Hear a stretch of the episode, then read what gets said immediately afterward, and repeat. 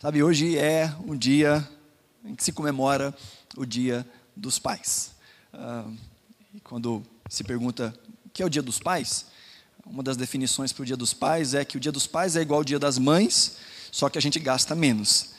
Geralmente é o dia em que nós comemoramos o Dia dos Pais, em que há demonstrações de afeto, de carinho, faz-se menção ao Dia dos Pais. E eu gostaria de aproveitar essa noite temática para nós ah, vermos um pouco a respeito da paternidade, segundo a Bíblia, mas não se preocupe, você que não é pai, ah, há aplicações para todos nós. Aqueles que são pais, primeiramente, vão ah, poder usufruir bem dessas, dos conselhos que as Escrituras nos dão a respeito ah, de como exercer uma paternidade bíblica. aqueles que não são pais também poderão usufruir muito bem, porque todos nós somos chamados também a um tipo de paternidade, e essa paternidade é para todos, que é a paternidade espiritual, ou a maternidade espiritual, que é nós gerarmos filhos para a glória do Senhor, filhos espirituais. E por último também, temos uma boa visão de como é, a paternidade bíblica nos faz entender um pouco mais a respeito do caráter daquele que é o bom Pai, daquele que é o grande e poderoso Deus e Pai de nosso Senhor Jesus Cristo e nosso bom Deus e nosso bom Pai. Portanto, saber a respeito de paternidade é necessário para todos nós. E esse vai ser então o nosso tema uh, nessa noite. Eu quero então te convidar a abrir a sua Bíblia aí na primeira carta do apóstolo Paulo aos Tessalonicenses, no capítulo número 2.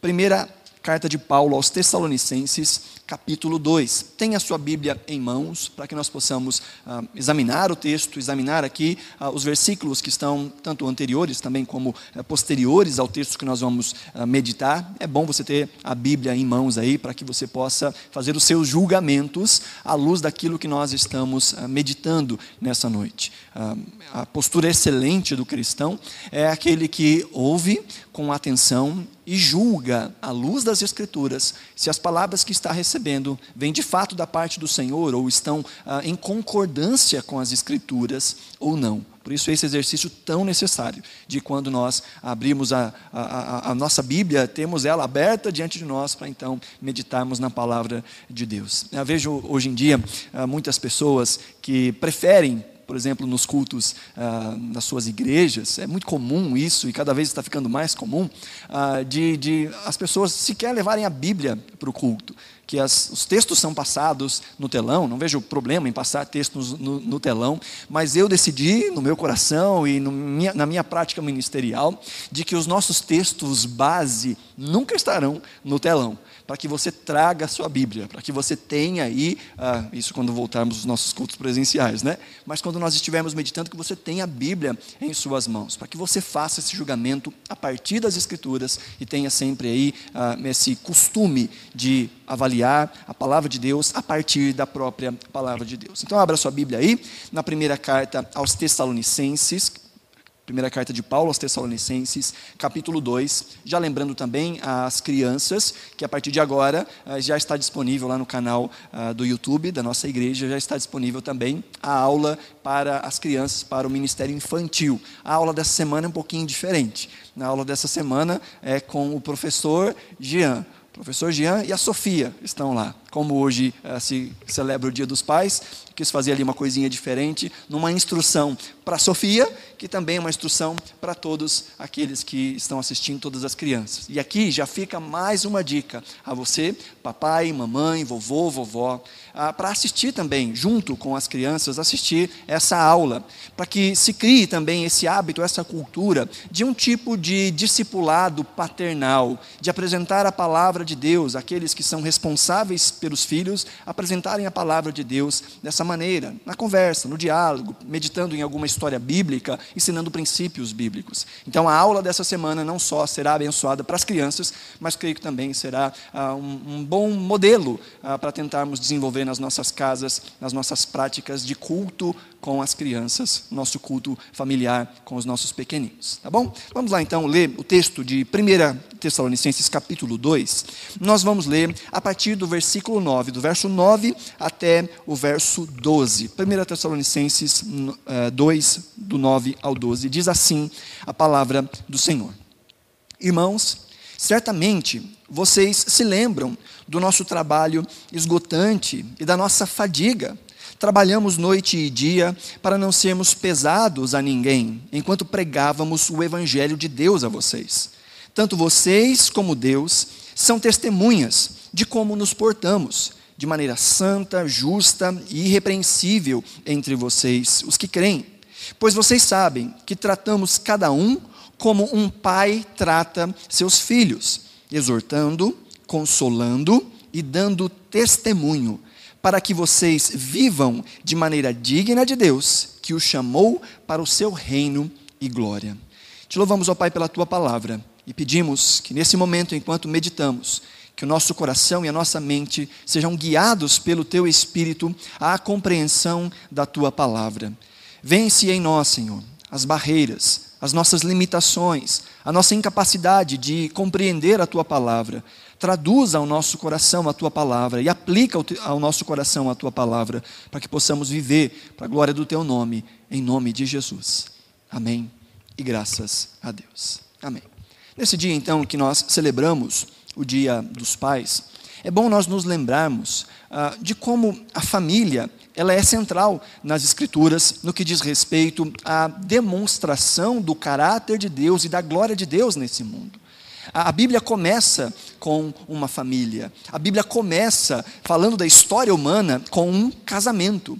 E a Bíblia termina com a história de um casamento. A noiva de Cristo se encontrando com o noivo que é o próprio Cristo. A família é algo central nas Escrituras, porque ela espelha a graça, a bondade e o caráter de Deus. Não é à toa que a família tem sofrido ataques, não só nos tempos presentes, mas ao longo da história, tentando desvirtuar o papel da família no meio dessa sociedade, no meio dos pensamentos e filosofias desse mundo, enfraquecendo os papéis masculinos e femininos dentro ah, da família, ah, estabelecendo também ah, divisões ou até mesmo embates familiares, colocando em xeque os rumos que o Senhor estabeleceu para a família, para a glória do próprio nome dele e para benefício nosso. A família, ela espelha essa graça e essa bondade do Senhor nesse mundo. A vida familiar equilibrada não só traz benefícios para a própria família, como a vida familiar equilibrada mostra o próprio caráter de Deus, as relações de Deus com o seu povo.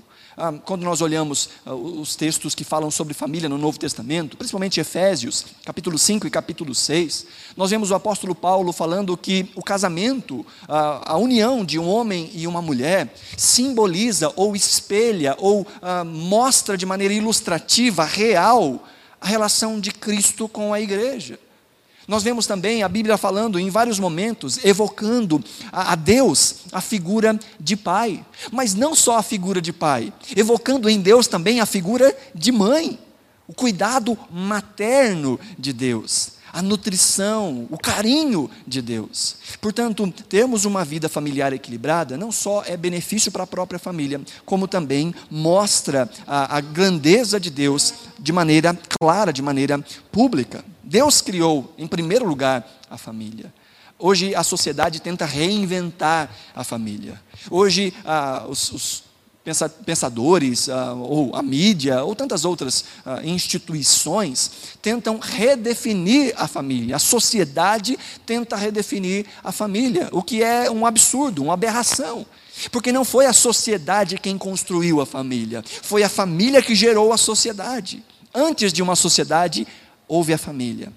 A sociedade é o fruto de muitas famílias. Não é uma coisa cultural. Família não é uma ideia nossa. Família é uma ideia de Deus. Quando nós olhamos para o livro de Gênesis, o livro dos inícios, nós vemos no capítulo 1 e no capítulo 2, Deus trazendo à existência todas as coisas. Ali há uma forma muito didática de mostrar que Deus criou tudo Deus criou não só os elementos visíveis desta realidade, como Deus também criou as relações, Deus criou a lógica desse mundo, Deus imprimiu nas coisas que Ele criou um sentido, Deus imprimiu nas coisas que Ele criou um jeito de ser, que quando nós quebramos esse jeito de ser, nós é que sofremos as consequências, porque estamos usando algo de maneira diferente do qual para o que Ele foi criado.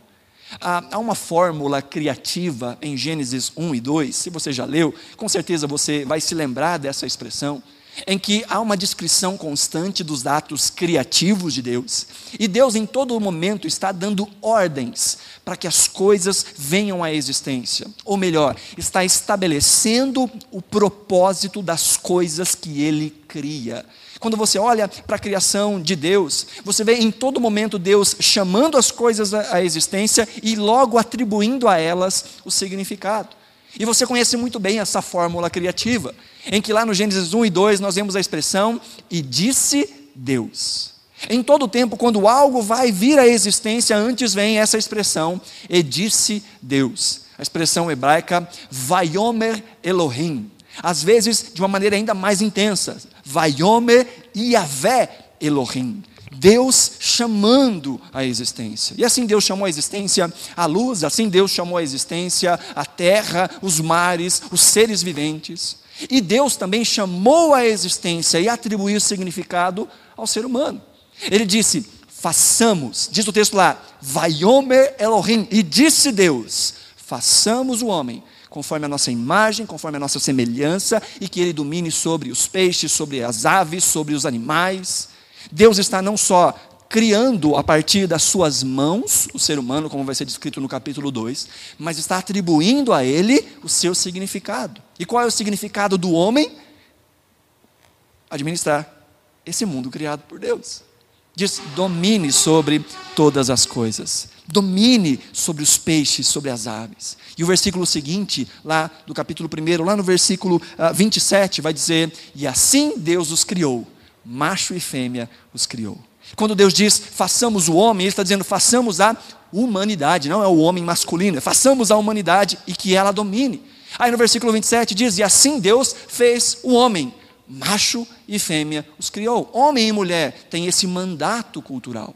E no versículo 28 há uma descrição de como deve ser esse mandato cultural, de como é que homem e mulher cumprem esse chamado. O verso 28 de Gênesis, capítulo 1 diz: Deus os abençoou e disse, presta atenção, Deus os abençoou e disse: Vai Homer Elohim. Deus disse: multipliquem-se, encham a terra, subjuguem a terra e dominem sobre os peixes, sobre as aves e sobre tudo mais. Deus está criando aqui a dinâmica familiar, a dinâmica relacional. Deus está dando ao ser humano o propósito para o qual ele foi criado, administrar. Mas como ele administra?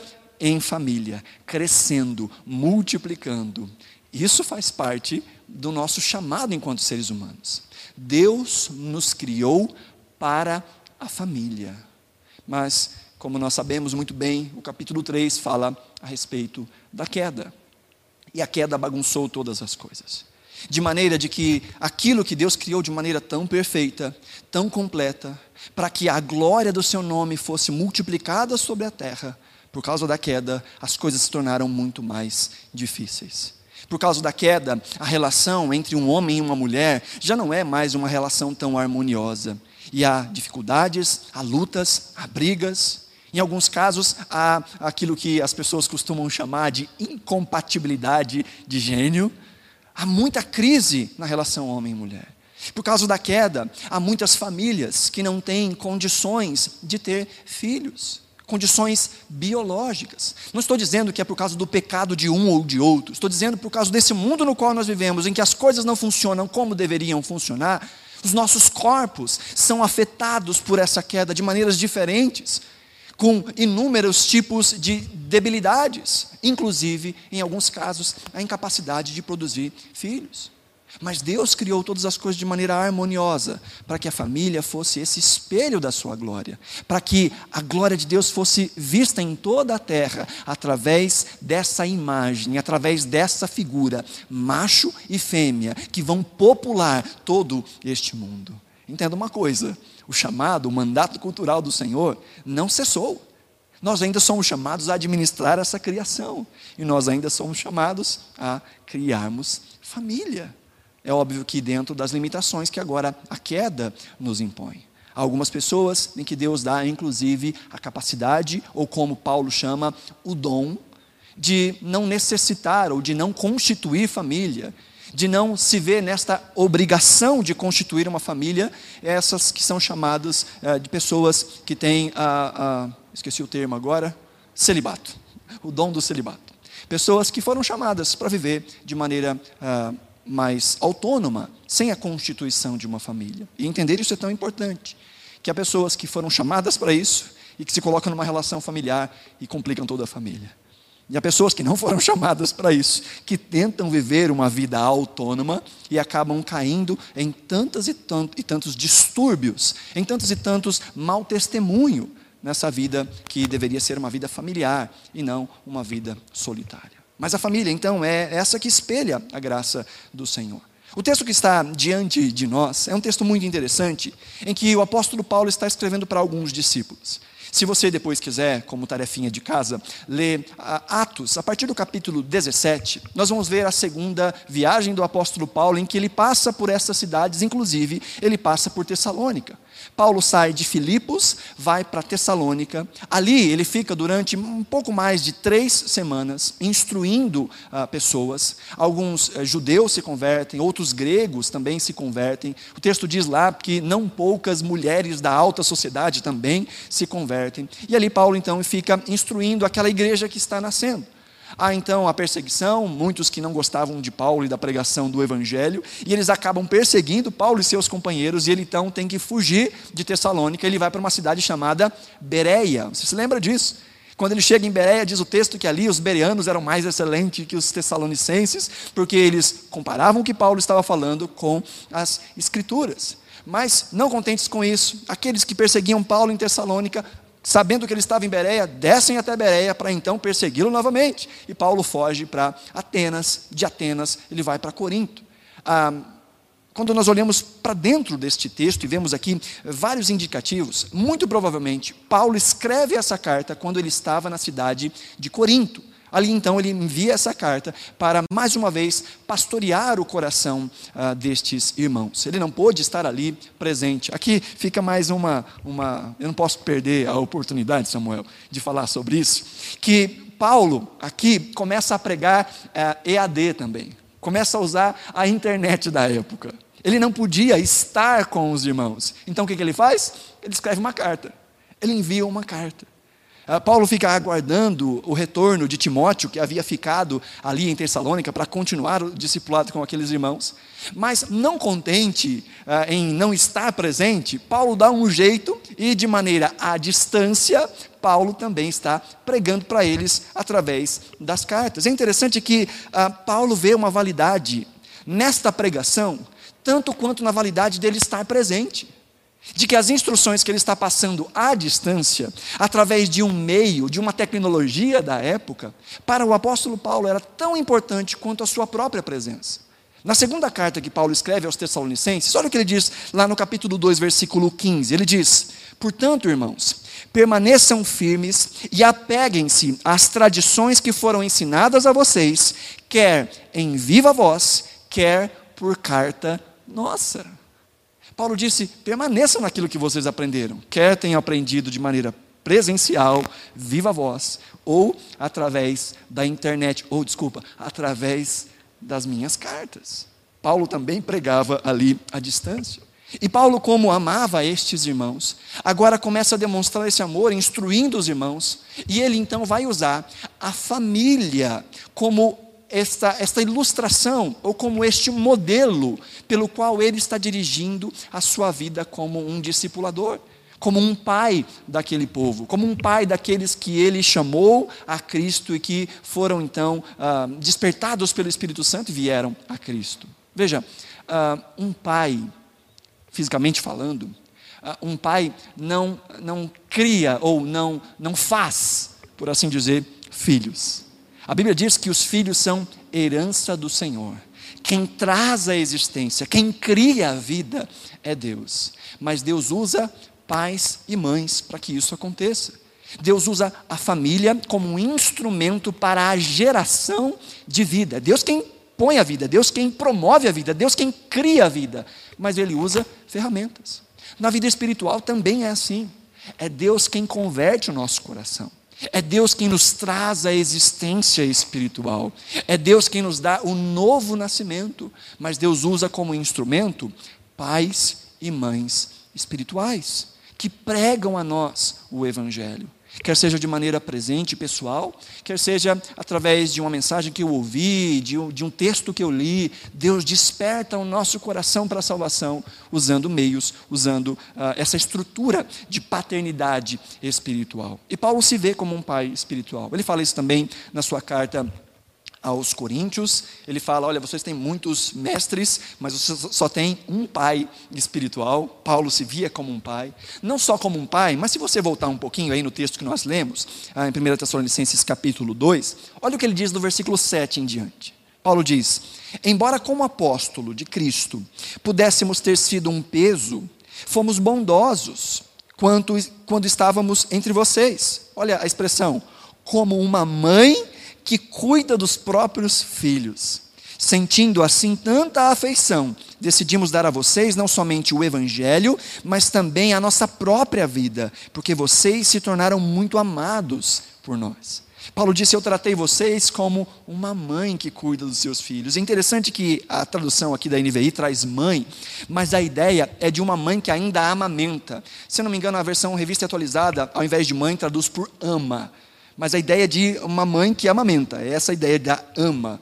É como se Paulo estivesse dizendo: Olha, nós amamentamos vocês. Que é exatamente isso que ele explica na sequência no versículo 8. Ele diz: Nós não só demos a vocês o evangelho, mas demos na nossa própria vida. Como uma mãe que, ao amamentar o seu filho, está dando de si mesmo ao seu filho. Então, Paulo está usando eh, essa linguagem familiar para falar da sua relação com estes discípulos tão amados. E aqui, nesse texto, nós vemos não só o carinho de alguém que gerou filhos espirituais, de alguém que trouxe à luz a, o evangelho para algumas pessoas, mas nós vemos, vemos também modelos que dirigem a nossa vida enquanto pais, enquanto mães, e hoje vamos é, pensar um pouco mais a respeito ah, da paternidade bíblica à luz desses exemplos dados pelo apóstolo Paulo. Então, quais são as ações que são esperadas de um bom pai?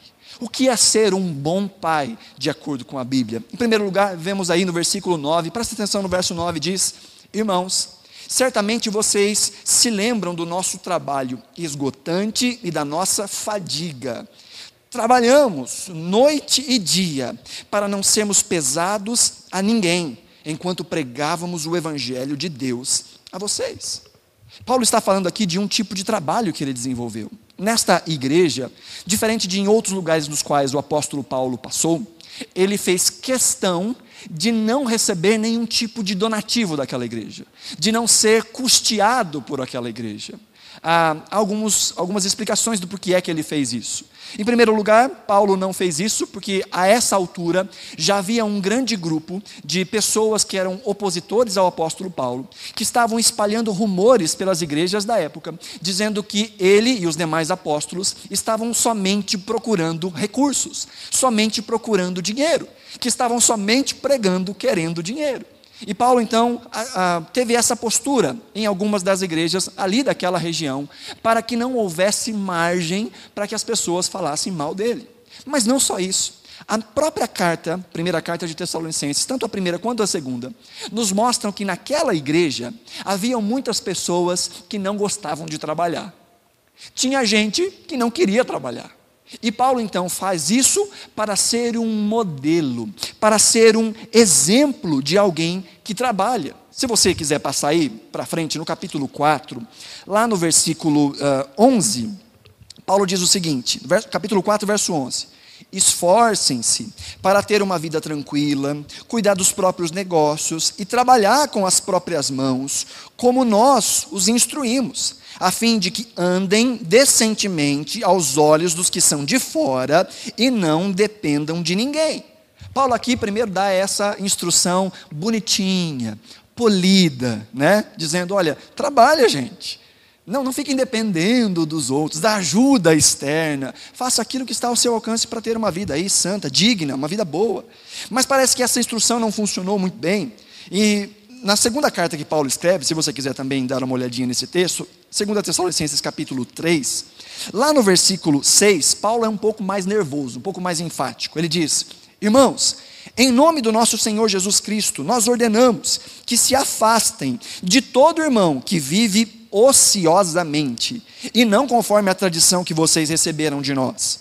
Pois vocês mesmos sabem como devem seguir o nosso exemplo, porque não vivemos ociosamente quando estivemos entre vocês, nem comemos coisa alguma à custa de ninguém. Ao contrário, trabalhamos arduamente, com fadiga, dia e noite, para não sermos pesados a nenhum de vocês não porque nós não tivéssemos tal direito, mas para que nos tornássemos um modelo para ser imitado.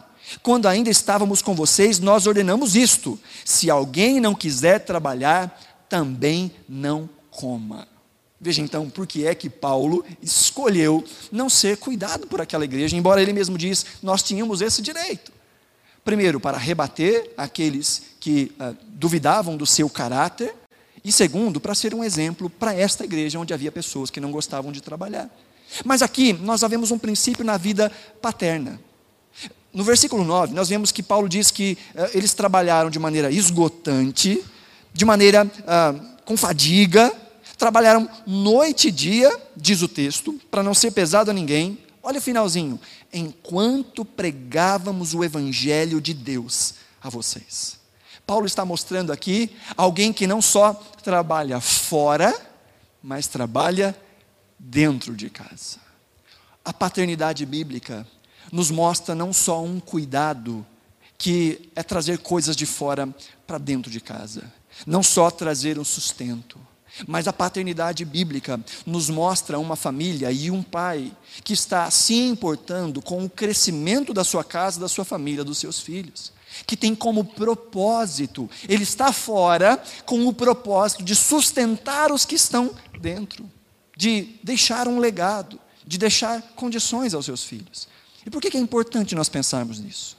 Que há muitos que usam a família como desculpa para os seus próprios projetos, para os seus projetos pessoais e, em muitas vezes, projetos que são egoístas, que dizem: eu me esforço tanto, eu trabalho tanto, eu gasto tanto da minha energia, porque eu quero dar aos meus filhos aquilo que eu não tive, porque eu quero cuidar melhor dos meus filhos. Mas em muitos casos, isso é apenas uma desculpa para alguém que está querendo trazer para si mesmo coisas, um status, um tipo de vida, porque quando está em casa, sequer se importa com os filhos, sequer gasta tempo com os filhos.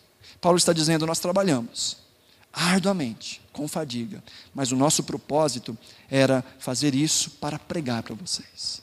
O nosso propósito era termos como sustentar uma vida que pudesse sustentar vocês espiritualmente. E o bom pai é esse que não só traz coisas, mas que instrui os filhos no caminho do Senhor.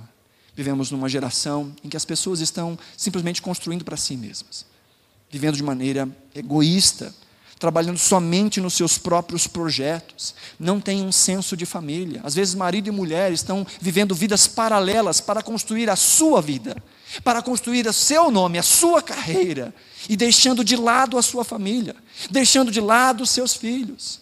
Às vezes gastam horas e horas, dias e dias, tentando estabelecer um patrimônio, enquanto que o maior patrimônio está sendo perdido dentro de casa.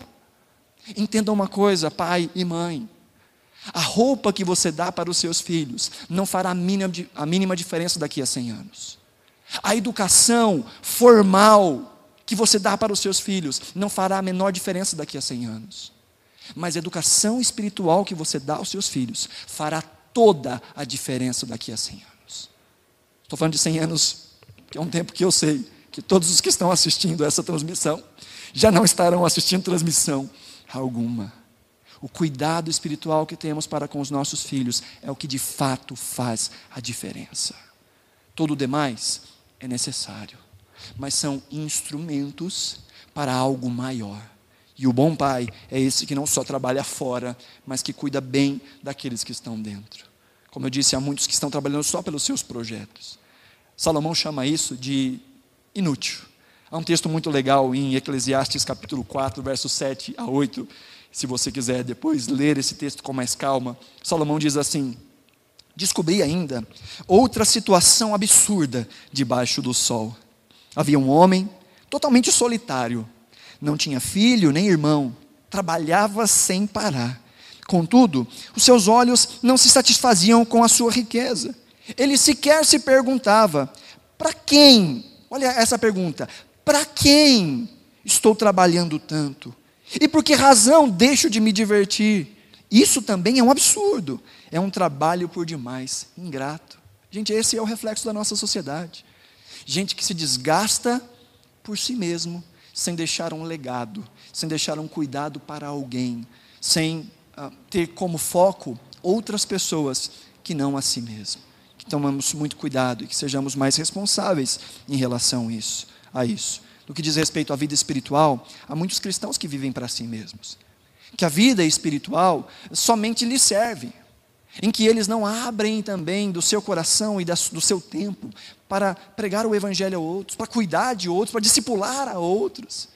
Às vezes estão em contato com tanta gente que pode ser agraciada pelo evangelho, mas se calam, se omitem não tiram tempo para cuidar da vida espiritual de alguém, estão trabalhando somente pelos seus próprios projetos.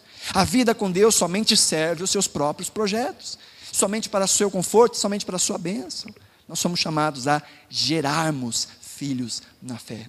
Somos chamados a cuidarmos de filhos na fé. Esse é um chamado para todo cristão, seja homem, seja mulher. Então, a primeira ação desse pai que de fato está vivendo a paternidade bíblica é não só trabalhar fora, mas trabalhar dentro. Em segundo lugar, nós vemos aí no versículo 10 que este pai valoroso, que este bom pai, é aquele que ensina pelo exemplo. Olha o verso 10. Tanto vocês, diz o texto, tanto vocês como Deus são testemunhas de como nos portamos de maneira santa, justa e irrepreensível entre vocês, os que creem. Olha essa expressão. Tanto vocês como Deus são testemunha. Paulo está dizendo: nós não vivemos uma vida mascarada. Vocês são testemunha do tipo de vida que nós vivemos. Tem uma frase que é muito dita, uh, ou é muito uh, usada como uma zombaria para alguns tipos de criação, ou para alguns tipos de uh, pai ou líder, por assim dizer, em que as pessoas dizem: olha, faça o que eu mando, mas não faça o que eu faço. Há muitos pais que querem convencer os seus filhos com um discurso, mas o seu exemplo é a sua maior pregação. Sabe, os seus filhos vêm atividades na igreja, participam de cultos, mas a pregação que fica clara na vida e na mente dos seus filhos é aquela que eles veem dentro de casa. É a vida de fé que é vista dentro de casa. Há muitos pais que reclamam e não entendem por que é que os meus filhos não caminham com o Senhor. Mas em muitos casos, os filhos viram dentro de casa uma falta de temor, uma falta de amor pelo Senhor. Muitas vezes há pais que reclamam, por que é que meu filho se, se afastou da igreja? Mas que muitas vezes viu dentro de casa um desânimo. Ah, não, não quero ir na igreja. Ah, não, isso é chato, aquilo é chato. Uma demonstração de que não era importante. Outras prioridades entrando no lugar. E quando crescem e têm a sua própria vida, vão embora. E os pais ficam perguntando: por que é que isso aconteceu? Mas às vezes nunca viram dentro de casa um zelo pela palavra, nunca viram dentro de casa um zelo pela igreja, pela comunidade da fé. E aí, quando os pais menos percebem, o seu exemplo já falou muito mais alto do que os seus sermões, do que as suas brigas, do que as suas cobranças. Paulo está dizendo: vocês são testemunhas da vida que nós levamos. Ah, só no capítulo 2, ele repete isso exaustivamente. Aí no capítulo 2, olha lá no versículo 1. Ele diz, irmãos, vocês mesmos sabem. Aí ele conta uma parte da sua história com eles. Lá no versículo 2, uh, ele diz: Apesar de termos sido maltratados, insultados em Filipos, como vocês sabem, vocês são testemunhos, vocês viram a nossa vida, vocês viram as coisas que nos perseguiram. Olha lá no versículo 5 aí do capítulo 2. Vocês bem sabem que a nossa palavra nunca foi de bajulação Ainda ele continua, lá no versículo 9 que nós lemos, ele diz: Irmão, certamente vocês se lembram do nosso trabalho. O texto que nós lemos aí agora, no versículo 10, ele diz: Tanto vocês quanto Deus são testemunhas da nossa vida. Ainda no versículo 11, ele vai dizer: Pois vocês sabem que tratamos cada um como um pai trata filho. Paulo está dizendo: Olha, tudo aquilo que nós estamos dizendo é embasado com a nossa vida. Assim como um pai deve viver a sua vida de maneira pública para com os seus filhos. Não só no discurso, mas principalmente no exemplo. Aqui ele dá três qualificativos para esse tipo de vida. Ele diz aí: vocês são testemunhas, Deus é testemunha e vocês são testemunhas de como nós nos portamos de maneira, primeiro, santa. A NVI traduz por santa. O que outras versões vai ser, vai ser traduzido como uh, piedosamente, ou de maneira devocional. Porque essa ideia de santidade aqui não é simplesmente uma ideia de ausência de pecado. A ideia de piedade que está impregnada nessa palavra é a ideia de alguém que cumpre com zelo aquilo que Deus lhe manda fazer. É alguém que não só obedece regras, mas alguém que está em todo o tempo buscando em Deus a melhor forma de se viver. É muito mais do que uma pureza moral.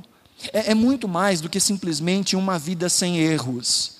É algo que você está buscando em Deus, ser o melhor a cada dia, ainda que existam falhas, ainda que existam problemas, mas quando os filhos vêm na vida dos pais, uma busca sincera de uma transformação diária mediante a palavra e a presença do Espírito Santo. Paulo está dizendo: vocês viram que a minha vida diante de vocês foi essa vida de devoção, essa vida piedosa, essa intencionalidade em ser santo. Não só isso, mas ele diz vivendo também com justiça. A ideia de justiça aqui é, é a ideia de uh, uma vida honesta, uma ideia de, de estabelecer os parâmetros, de viver debaixo dos mesmos parâmetros. E como isso é difícil para os pais, né? Uh, se você tem um filho, talvez isso seja um pouco mais fácil, mas quando você tem mais de um filho, fica difícil uh, estabelecer isso, e é, e é uma luta constante de estabelecer o mesmo padrão para todos os filhos, o mesmo padrão de ação. Se há uma coisa que incomoda os filhos, é quando eles são tratados de maneira diferente de outros filhos. Quando fica latente, ou como, quando fica patente, né, um tipo de preferência. Olha, fulano faz assim e você não tem essa mesma postura. Mas eu, quando faço assim, você tem uma postura diferente. Quando a justiça, às vezes, nem é aplicada para as mesmas situações. Uma situação é tratada de uma forma e depois a mesma situação é tratada de uma forma completamente diferente. Pais que não cumprem aquilo que falam. Pais que fazem promessas e não cumprem as suas promessas, que não vivem de maneira justa. Pais que deveriam corrigir, mas não corrigem.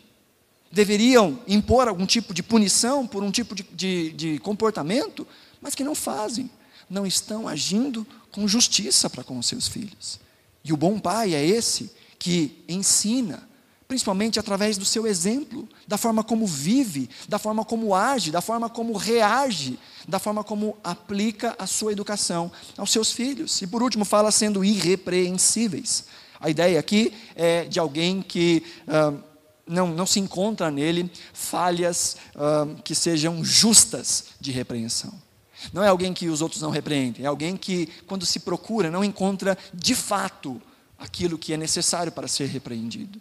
É alguém que se esforça para viver de uma maneira que agrada ao Senhor, como um reflexo dessa vida de justiça, como um reflexo dessa vida de piedade, dessa busca em Deus. A busca em Deus que gera uma vida justa, que gera uma vida irrepreensível.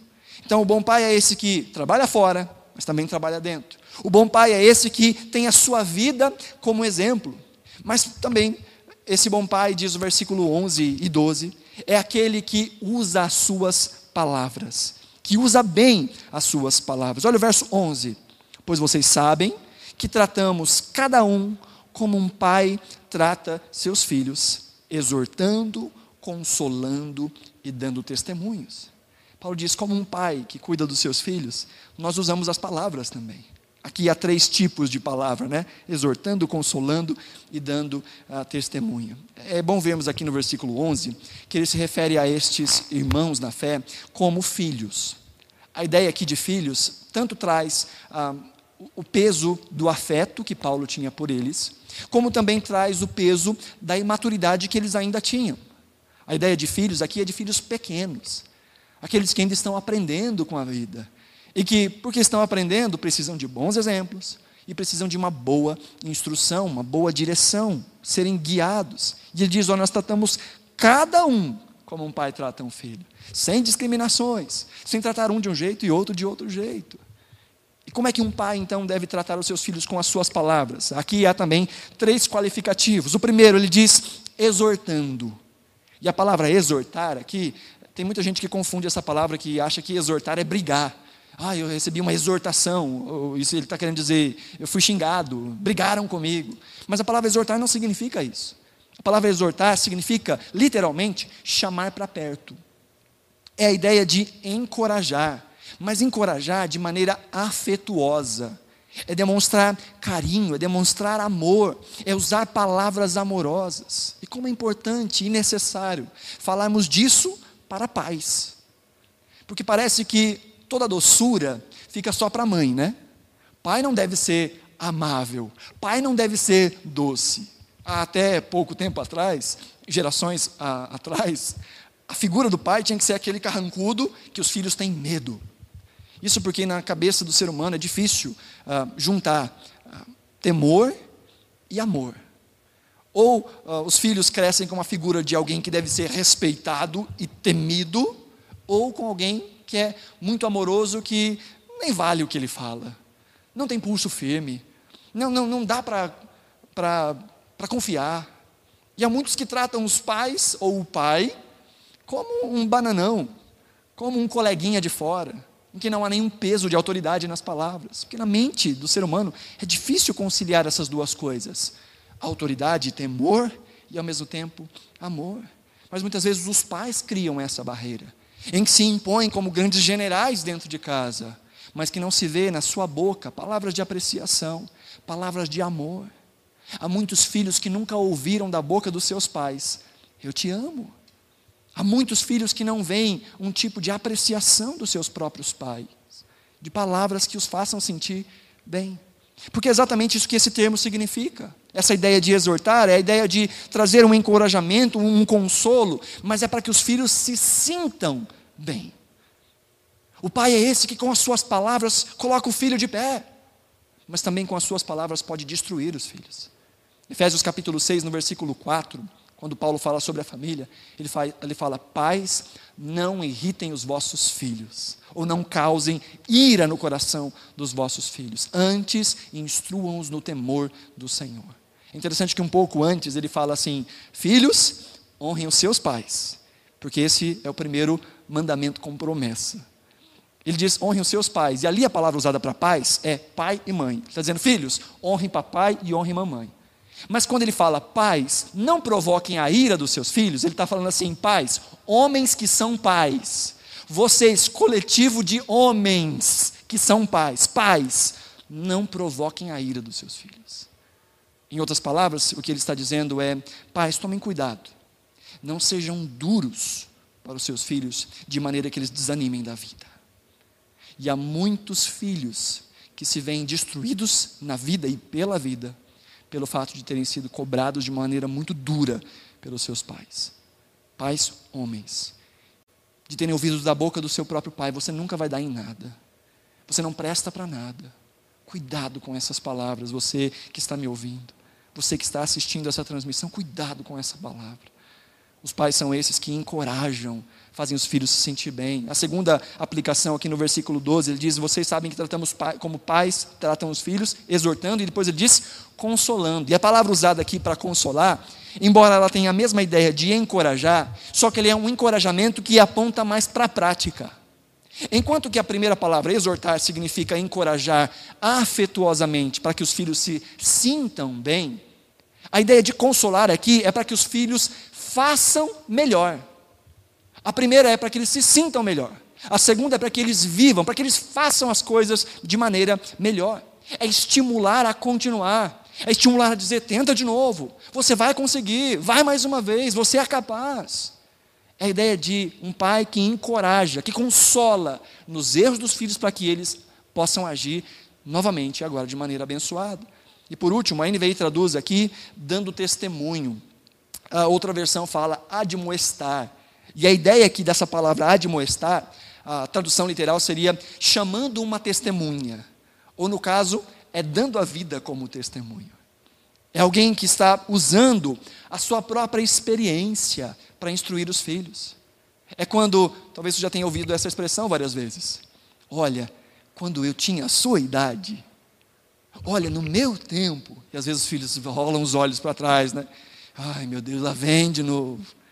Mas os pais devem ser estes que ensinam, falando das suas experiências também, sejam elas positivas, sejam elas negativas. Isso com o objetivo de que os filhos sejam melhores. Veja, três ah, aplicações ou três ah, palavras para descrever essa forma como que os pais falam com os filhos, para que eles se sintam melhor, para que eles façam melhor e para que eles sejam melhores, para que sejam de fato ah, diferentes, aproveitando dos próprios exemplos dos pais. Isso com um objetivo principal, com um objetivo final. Verso 12, a segunda parte do versículo 12 diz: Para que vocês vivam de maneira digna de Deus, que o chamou para o seu reino e glória. Aqui está ah, o último desses imperativos, ou o último desses exemplos que nós encontramos nesse texto de um bom pai. O bom pai é esse que trabalha fora, mas trabalha dentro. É esse que vive uma vida exemplar para os seus filhos e que usa as palavras para encorajar, para consolar, para chamar as suas próprias experiências para construir os filhos, mas com um propósito. Na verdade, com dois propósitos, que no final são um único propósito: que os filhos vivam uma vida que vale a pena ser vivida. O verso 12, a segunda parte, diz: Para que vocês vivam de maneira digna de Deus. Os pais se desdobram no exemplo e nas palavras, fora e dentro de casa, para que os seus filhos vivam uma vida que seja harmoniosa com o caráter de Deus. Para que os filhos vivam essa vida digna, equivalente, equilibrada de um relacionamento com Deus. Para que sejam gente nesse mundo que espelha a graça de Deus. Não só para esta vida, como se preparando também para o reino que há de vir. A ideia aqui, o texto diz que os chamou para o seu reino e glória. Um reino que nós já sabemos que ele será completo na eternidade, mas que nós já trazemos ele à existência no nosso dia a dia. Quando vivemos para a glória do Senhor no nosso dia a dia, estamos vivendo como cidadãos do reino, ainda que não estejamos completamente nesse reino que há de se cumprir.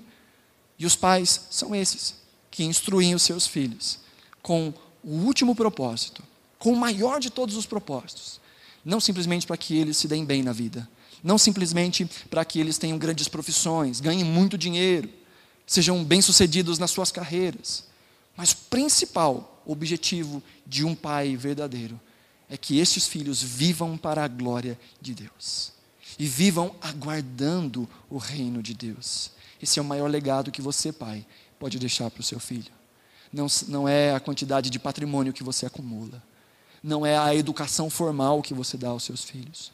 O maior legado que você pode dar aos seus filhos é uma vida vivida para a glória de Deus.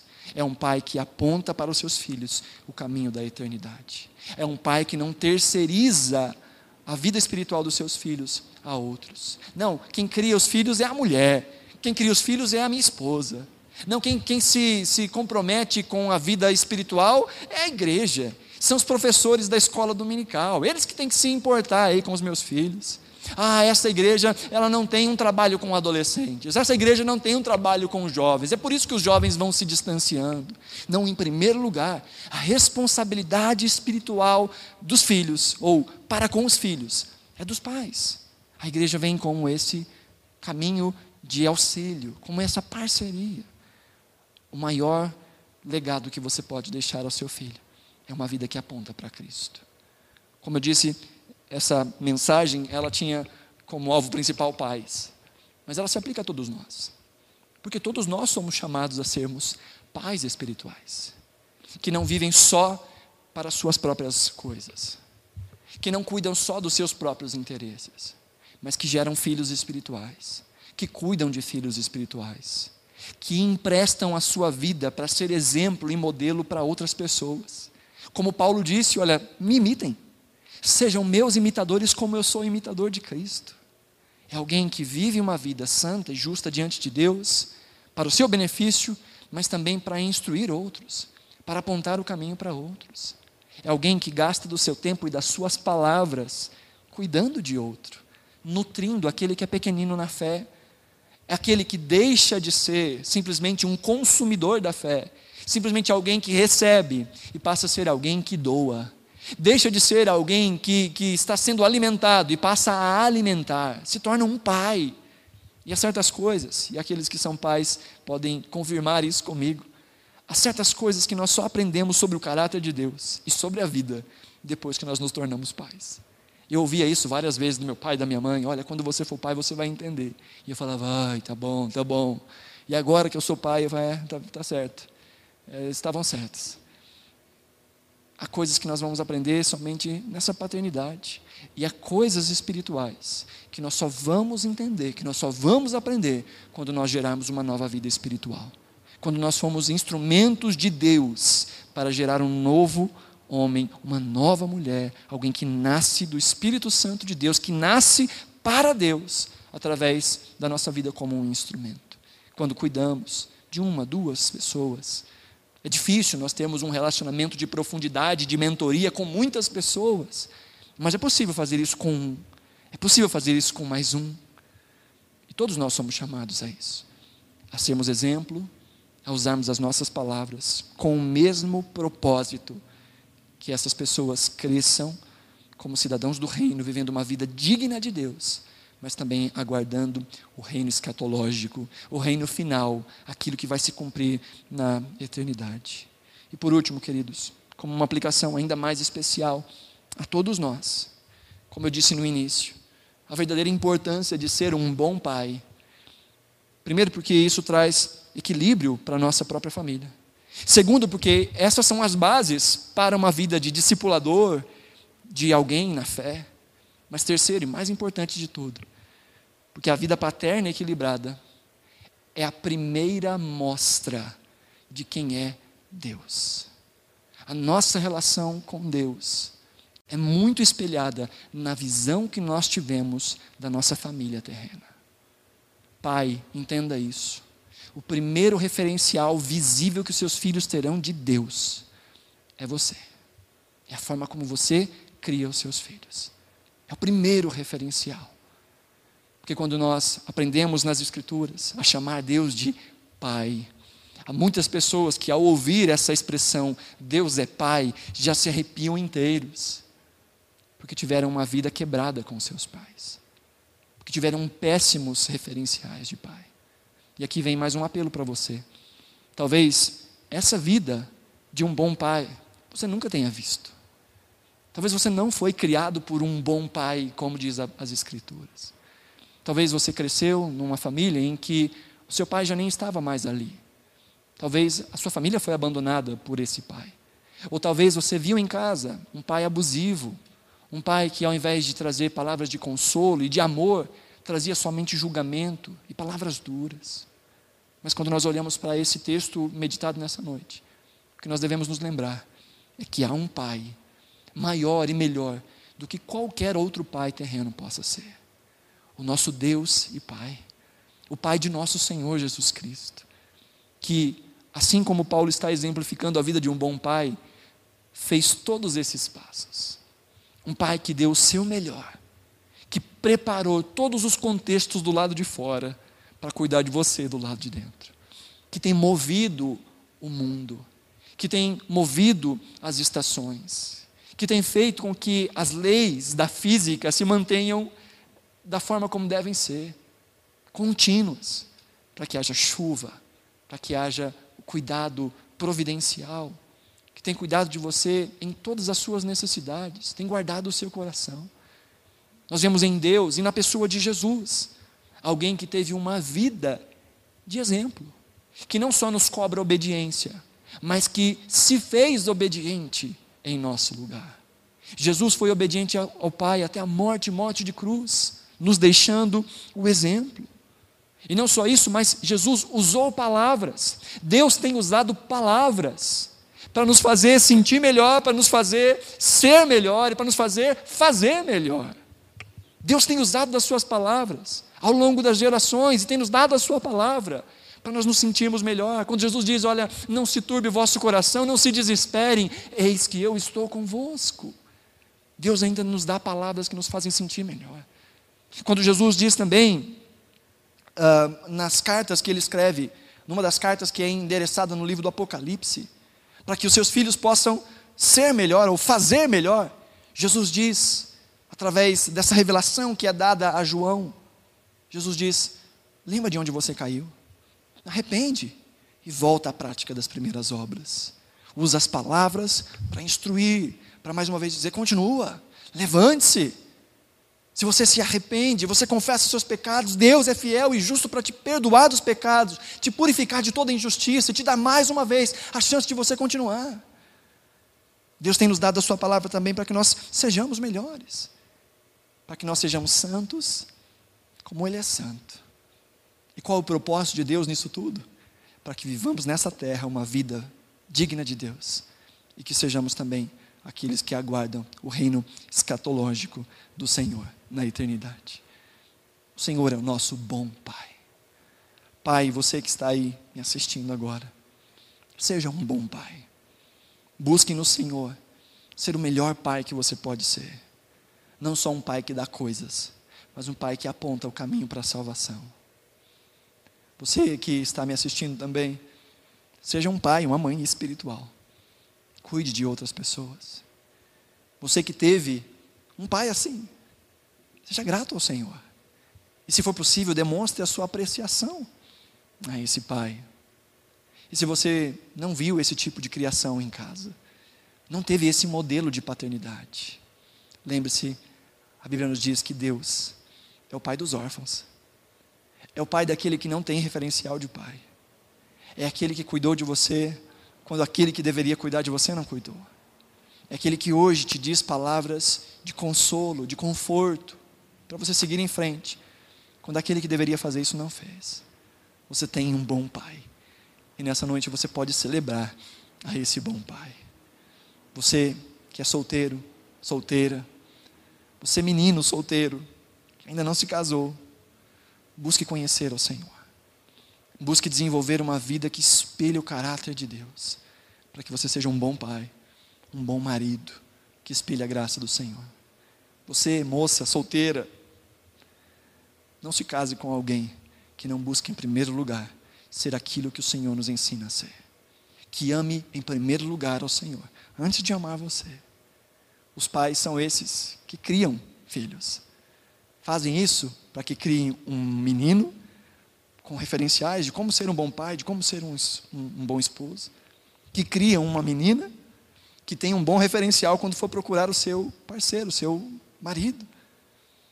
Que quando olhar aí, e só de falar isso meu coração já fecha inteirinho, quando chegar a hora de encontrar o seu companheiro, a menina vai conseguir olhar e dizer: Eu quero alguém que seja pelo menos parecido com meu pai, que me trate como meu pai tratava minha mãe que cuide de mim como eu fui bem cuidado.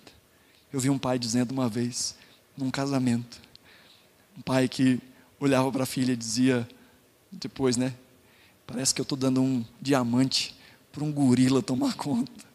Eu acho que esse deve ser o sentimento que passa pelo menos um pouquinho no coração de todo pai quando vai levar a filha ao altar. Mas às vezes isso é porque ele não soube estabelecer um bom padrão. Pais, vivam uma vida criando os seus filhos é muito mais fácil criar um menino ou uma menina do que consertar um homem ou consertar uma mulher. É muito mais fácil instruir do que reconstruir. Você então que é solteiro, cuidado com os seus padrões. Por último, seja um pai espiritual, gere filhos, seja um instrumento criativo de Deus, seja um exemplo para outros cristãos. Não economize nas suas palavras. E por último, realinhe a sua visão do que é um bom pai. E lembre-se, você tem um bom pai, o nosso pai que está nos céus, que cuida de você e que te guarda. Vamos orar?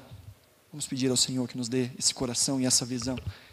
Se você é pai, orando, pedindo para que o Senhor te guie, guie seu caminho para ser um pai cada vez melhor.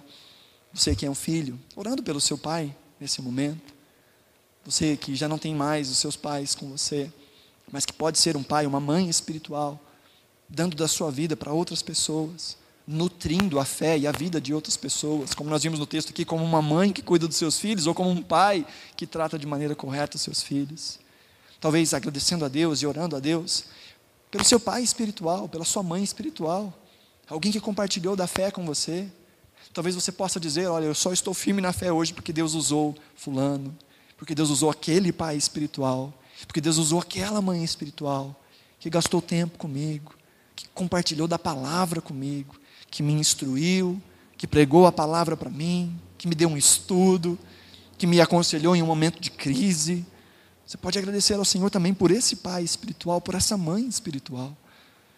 E acima de tudo, trazendo no seu coração essa imagem de um pai presente que disse: Eu estou com vocês todos os dias, até a consumação dos séculos.